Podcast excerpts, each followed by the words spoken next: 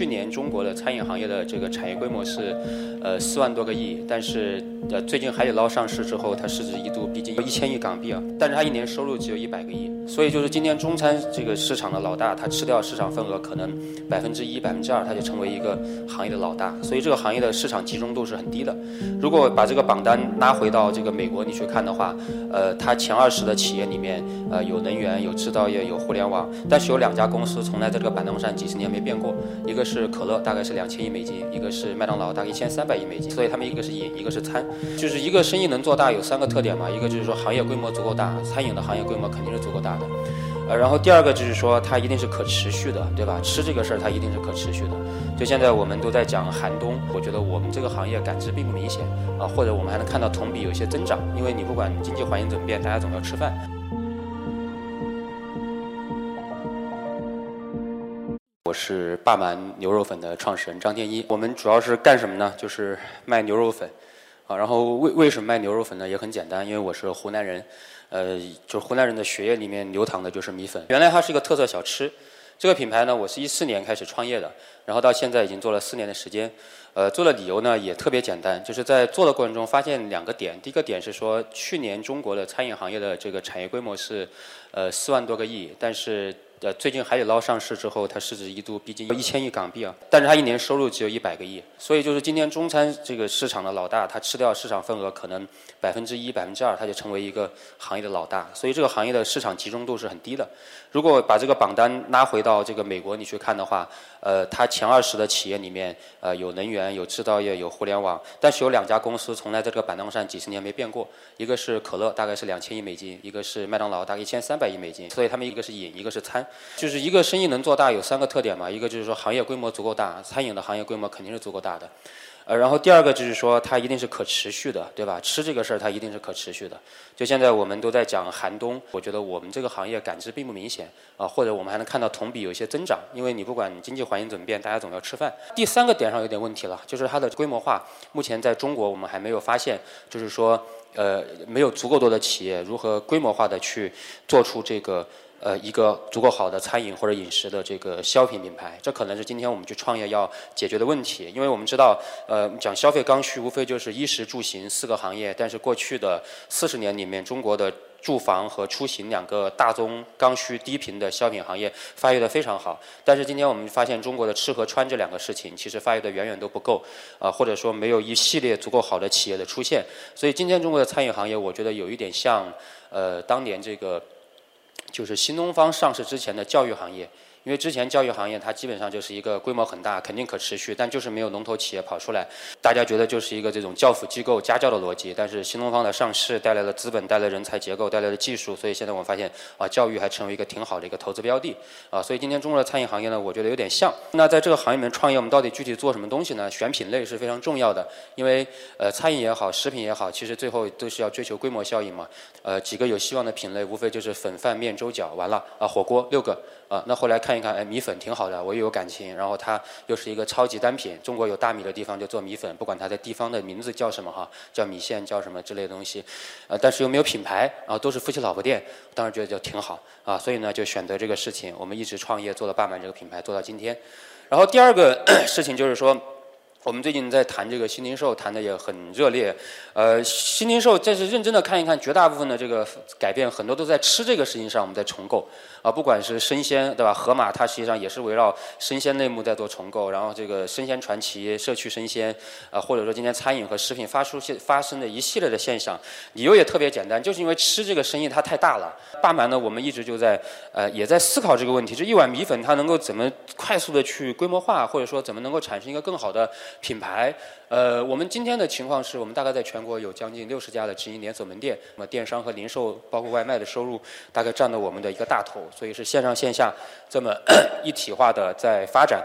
今天我们在聊这个新零售的话，到底它特指的是什么东西哈？因为时间有限，所以我就讲两个点吧。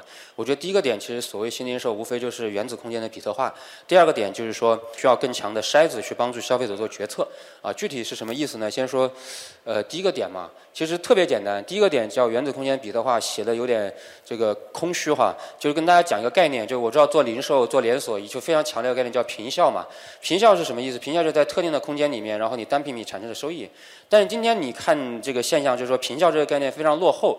为什么呢？比如说盒马就会说，今今天它的平效是中国零售平效第一名的一个品牌，它真的没有说谎。但是你认真去看，难道盒马的线下的交易量就比呃沃尔玛或者家乐福更大吗？也不一定。那它为什么号称自己平效第一呢？因为它有百分之六十收入是店外收入，产生于 APP，产生于外卖。它把这份收入算上之后，你想一想，它当然它单平米收益就很高啊。对吧？实际上，今天新零售就在干两个事儿。第一个，本质上都是把互联网的生生意的两个方式，把它移到了物理世界。第一个，互联网之所以厉害，因为它的转化漏斗的流失率很低，所见即所得。特别是餐饮是服务行业，在过去很长时间里面，肯定不是所见即所得的，因为它就局限于这个空间的范围。你你超出这个空间范围，你是没有办法给用户去提供服务的。你开在北京，你就服务北京的用户，你没办法去服务全国的用户。这是第一个问题。然后第二个问题就是说，呃，连锁行业在过去是没有 UP 值的概念的，对吧？这是互联网行业很通行的一个概念，所以我们的行业估值都是什么呃 PE 啦或者什么这种这种估值的方法和逻辑。因为一个你开一家餐厅，然后谁来吃你的这个呃，比如吃一碗米粉，他下次什么时候来？你如何通过吃一碗米粉在他身上榨取第二次消费价值？或你一个用户到底值多少钱？这个问题在传统连锁行业其实是是是不知道的一个事儿，因为他根本就没有用户的概念，他只有消费和交易的概念。大家想想京东这家公司啊。就京东的这个资产模型，实际上比西贝是要重很多的。西贝是餐饮企业哈，京东好像也有十几十十几万员工哈，西贝大概几万员工。京东的资产包括了物流，包括了仓库，然后西贝无非只有一点门店。那为什么它京东它就值几百亿美金呢？京东我觉得它无非就是比这个。西贝这样的模型的买卖多了一个东西，就是用户价值，就所有的它基于商品产生的用户数据、用户评价有 UP 值的概念，所以它基于 UP 值估值，它才能估到几百亿美金。而现在这两个问题，其实在今天的线下连锁行业，我们发现都在改变。啊，第一个就是说，我们当时做这碗牛肉粉的时候，我说这个牛肉粉它能不能打破我们空间的限制？我觉得衡量的硬指标就是说，店外收入到底占比能占到多少？所以我们要去做外卖，所以我们要去做预包装食品，要做电商。那门店只是作为一个品牌的依托的载体，这是第一个事情。然后第二个事情就是说，呃，我们到底会不会有 UP 值的概念？我们每一个单店今天每天进店的用户大概十五百到八百个人 TC，你不管通过支付环节还是点餐环节，你能不能把这些用户的消费行为记录记录下来，最后把这笔流量给他利用起来，啊，就这两个问题解决了。我觉得就很重要，所以现在我们做了几年，做到怎么样呢？就是一个就是说，我们一开始是做门店的，那但是现在我非门店收入呢超过百分之七十。第二个就是说，我们今天做到在任何一个时空维度上面，你想吃牛肉粉都可以吃得到。比如说此时此刻你想吃了，你直接外卖下单，应该可以十分钟给你送过来。第三个事情是我们今天的这个门店的移通移移动的点餐概率，通过我们的改造，点餐率达到百分之七十，呃，这将近百分之八十了。所以能够把所有的用户的数据给记录起来。然后第四个关键数据就是。就是说，我们今天电商，我们回来看所有的流量，其实是门店端给我导来的这个用户流量，大概占到了我们将近百分之四十的流量来源。而且随着我们门店数的去扩，不断的去增加，这个数字应该还会持续的去呃扩大。啊，这个就是我们零售产品，这个是我们外送。所以到底什么是新零售呢？我觉得新零售简单来讲，一个是有没有 UP 值的概念，第二个是说你有多少的收入是店外收入。那么门店你把它作为一个流量的入口也好，品牌的这个展示也好，通过一些比如说支付环节，把数据导过来，最后去支撑你的这种店外收入的持续增长。大概就这么个模型，其实也不是很复杂。它不复杂呢，但是反过来讲，在今天很多的这个品类或者餐饮行业很多品牌呢，它没干这个事儿。所以这里面的效率提升，我觉得会有很多的机会。我们今天比如说所电商的平台、新零售的平台，包括商业地产，哦，这么立体的去呃发展。第二个事情就是说，什么叫品牌文化与这个传教士成为一个筛子哈？不知道大家怎么理解品牌？我觉得品牌是有三层意思的。第一是品牌包括了产品，第二层包括了场景，第三层包括你的价值观。举个例子，比如说星巴克，星巴克最底层当然产品是卖咖啡，场景是第三空间，价值观当然它是一个美式文化的符号。最近瑞幸在崛起哈，我们在思考说瑞幸能不能打败这个星巴克哈。我我们从品牌层思考，主要产品上面大家都是咖啡没有问题，场景上好吧，我们就默认瑞幸也创造一个场景是吧？如果星巴克是第三空间商务咖啡的话，那瑞幸。大概属于外送咖啡或者是办公室喝的咖啡，但是你会发现，当我们探求到这个呃价值观层的话，我说不太上来瑞幸的价值观到底是什么。而你发现一个品牌做到最顶层，它一定是要有文化和价值观输出的。那你从这个角度上看，我觉得瑞幸去挑战星巴克，可能在品牌构建上还是有一段的这个。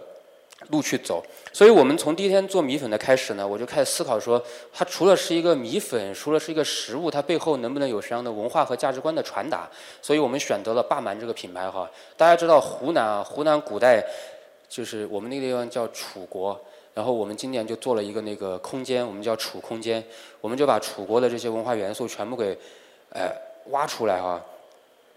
比如说，这是门店的一个灯哈，这灯上写的这个诗，如果大家能看，是杨度写的这个叫《湖南少年歌》啊。总之，我们一直在思考说，一碗米粉背后品牌如何去做呃文化传达，一个街头的食物，我们能不能定义出一些文化的标准？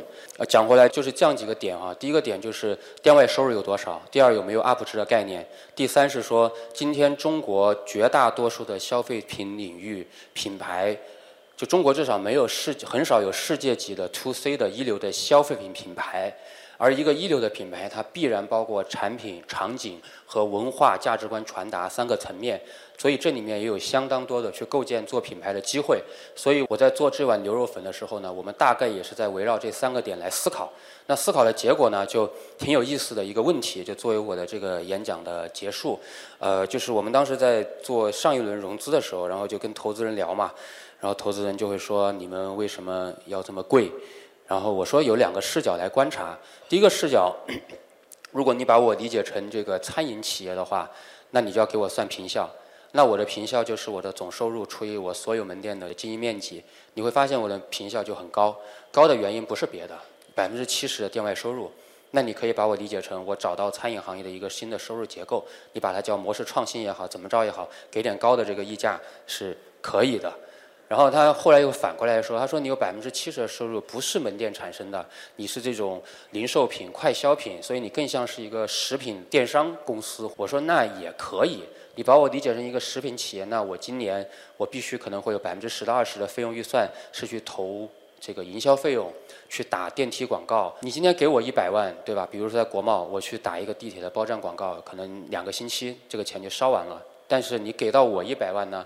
我可以在国贸的银泰，我给你开一家门店，我还给你保证十五个月的投资回报周期。反过来讲，就是作为一个食品的企业呢，你可以理解我自己有一个盈利的广告公司，所以我不需要广告上去投入。所以我觉得这个是新零售说破天没有那么多概念哈，就是说，呃，流量获取越来越贵，门你品牌有没有自建广告广告牌去获利的能力、获客的能力？然后第二就是说，你的品牌有没有去做店外收入，然后去做这种标准化交付和标准化扩张的能力，去打破这个时空局局限？那底层是说拥有用户数据的概念啊。我大概就跟大家分享这么多，谢谢啊。